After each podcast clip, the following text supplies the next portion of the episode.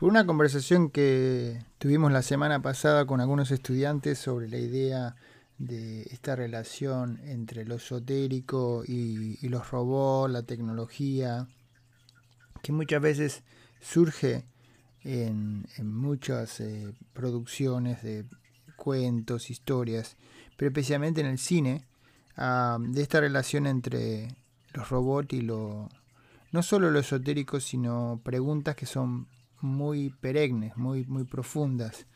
Eh, preguntas que más que nada tienen que ver con la filosofía. Eh, justamente esta semana estaba viendo esta, esta serie, que no es tan nueva, pero, pero reciente, en Netflix, que se llama Altered Carbon, ¿no? o sería carbón alterado, que no funciona muy bien, porque no refiere solamente a, a carbón como, como si fuera leña o algo para hacer fuego, sino carbón como el material es, esencial de la vida, ¿no? Eh, que somos nosotros. Y es interesante que esta historia distópica, y voy a tratar de no eh, spoil, ¿no?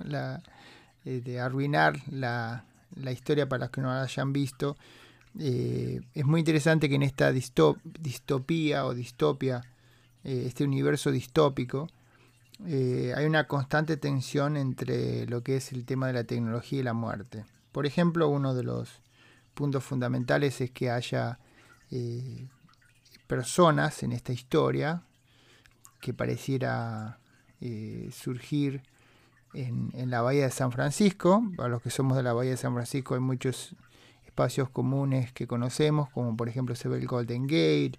Hay un momento que uno de los policías dice que se encontró con otra persona en Oakland, ¿no? Ah, pero el tema fundamental es esa, tensión que hay entre la vida y la muerte y estos eh, personajes de la historia que son los que ellos llaman neocis, ¿no? neocatólicos o cristianos. Ah, es muy interesante. O neocreyentes también podría ser, ¿no?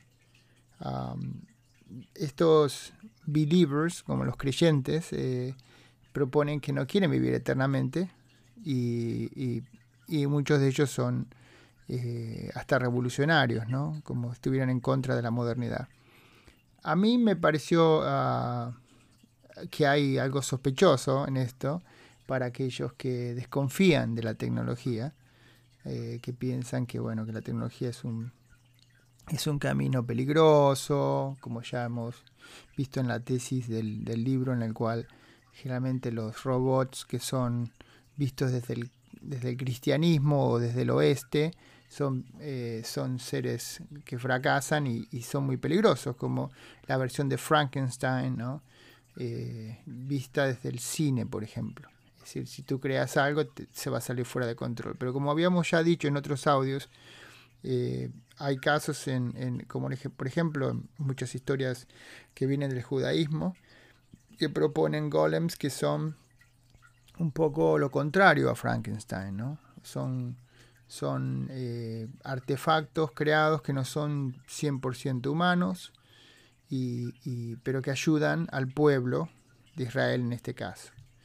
Pero uno lo podría asociar como que son robots o entidades que ayudan al pueblo al cual, al cual uno pertenece, ¿no? E ir más allá de pensar que es, un, es una historia solamente judía, puede ser tranquilamente visto desde robots que son aliados nuestros.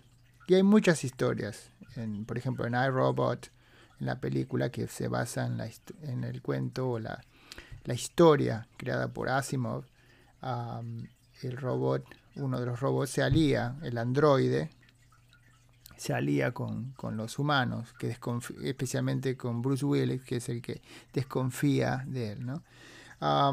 en este caso, no es específicamente la idea del AI fundamental, aunque se entremezclan. Es la idea de intercambiar cuerpos. Eh, puedo sacar una especie de chip que tenemos en la nuca y lo pasamos a otro y nos cambiamos el cuerpo, pero lo que está en la esencia queda. ¿no?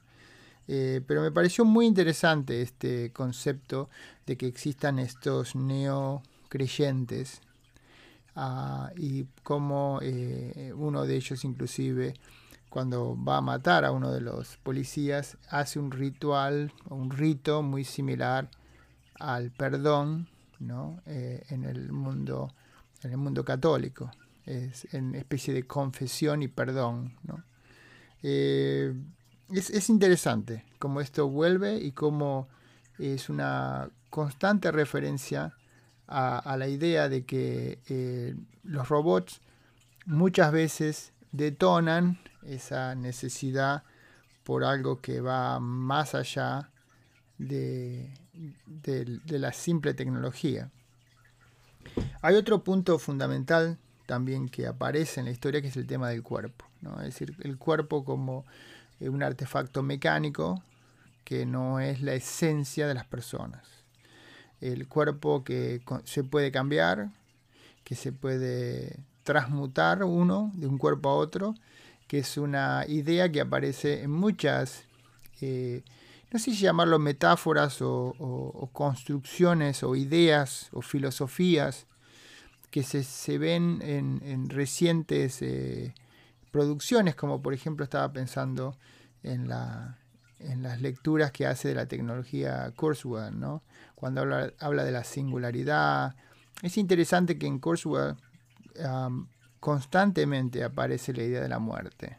Eh, en un momento, inclusive en uno de sus libros o en, entrevistas que él tiene, él dice que él tiene mucha información sobre su padre y él quisiera eh, en algún momento quizás, no sé si lo interpreté bien yo, pero por lo menos lo que yo interpreto, eh, mi disculpa si no es exacto, que él quisiera, digamos, traerlo de vuelta a su padre, de alguna vez, revivirlo sería la palabra, como que el vocabulario nos queda un poco...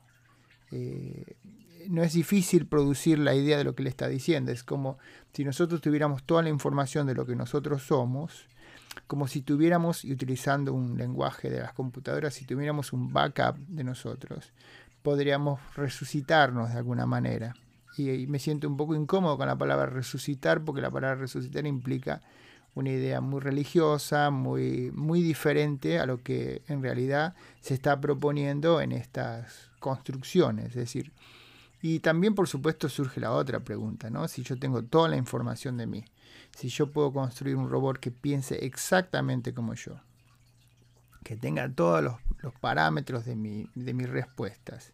¿Sería yo o soy otra persona? ¿no? Esa es una pregunta que no es nueva, por supuesto que no estoy inventando nada, eh, pero que se ha discutido mucho eh, en, muchos espacios, desde eh, libros que hablan desde una perspectiva filosófica de lo que somos y de lo que son las máquinas, hasta debates y ¿por qué no? Uno pensaría, ¿por qué no hacerlo un, también un debate religioso?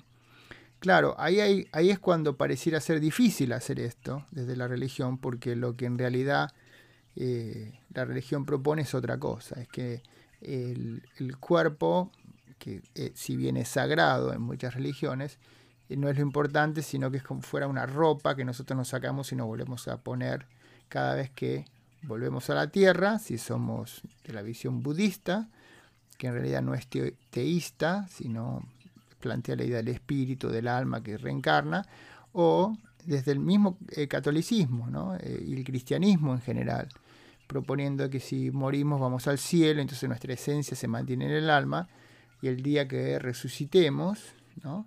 el día que volvamos a la vida, que es algo que se comparte un poco con una idea judeo-cristiana, quizás mm, varios de estos elementos también aparecen en el Islam, ah, llamémoslo las religiones del libro, para unir un poco las tres religiones, que son muy diferentes, se habla de esta idea de que lo esencial es el alma ¿no? y no, no el cuerpo. y pareciera eh, surgir esto en el tema de estas eh, historias de ciencia ficción, ¿no? Es decir, especialmente en esto, en Alger Carbon, ¿no? En, en, Netflix, en la, historia de Netflix, en el cual el cuerpo se puede cambiar. Lo que me pareció interesante es que hay un componente que se le agrega a este debate, que es el tema de la economía, ¿no? Ah, lo económico es lo que define si nosotros cambiamos o no nuestro cuerpo. Piensen que uno de los personajes principales en la historia es una persona muy, muy rica, que son como si fuera una casta aparte, que tiene, tiene muchísimo poder y entre ellos el que más poder tiene, tiene tanto poder que puede tener un satélite que haga backups de lo que es él. Ah, pareciera proponer esta historia que lo que en realidad somos es información.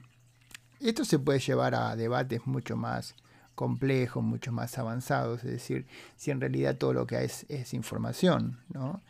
Ah, ya estaríamos yéndonos de esta idea de representación, de inteligencia artificial y ciencia ficción, iríamos a la física, ¿no? que por supuesto yo no estoy capacitado como para eh, expandirme demasiado en ese tema, pero la idea de que somos de última información, es decir, un átomo es en realidad información, ¿no?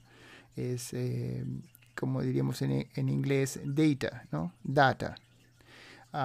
Y aquí, bueno, en estas historias parecen entremezclarse estas tradiciones filosóficas, religiosas y por último el tema de la tecnología, ¿no? Pero se le agrega un elemento importante al final, que no es nuevo en esta historia, pero es reciente, que es la idea de la economía. Es decir, si yo tengo dinero, si yo tengo poder, como este, este personaje muy rico de la historia, ya no necesitaría fe, en realidad. Lo que necesito es dinero. La fe no es importante. Y en la historia de, este, de esta serie, la lucha entre fe y religión, eh, digamos, ¿no? fe y religión poniéndola de un lado, y economía del otro lado, parece mostrar una tensión muy presente, muy moderna. Me, traían eh, frases, se me venían frases a la mente de lo que es la economía moderna, en los problemas del neoliberalismo, ¿no? en el cual se plantea eh, la economía, el mercado, digamos, ¿no? en realidad, como una imagen de Dios, como una totalidad, como el mercado lo es todo, es decir, que el todo y cómo estos grupos luchan contra esto.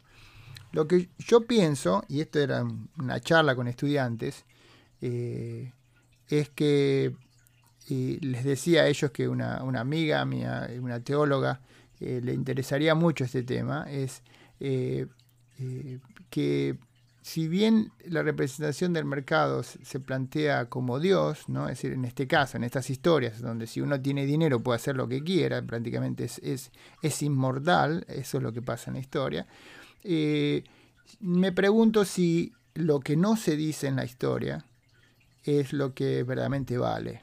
Que es que a nosotros nos gustaría vivir en un mundo como este.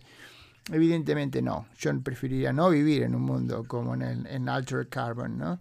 Ah, porque es un mundo muy distópico, es un mundo difícil, terrible, que tiene toma muchísimo de otras historias que ya yo inclusive he trabajado, eh, como por ejemplo es eh,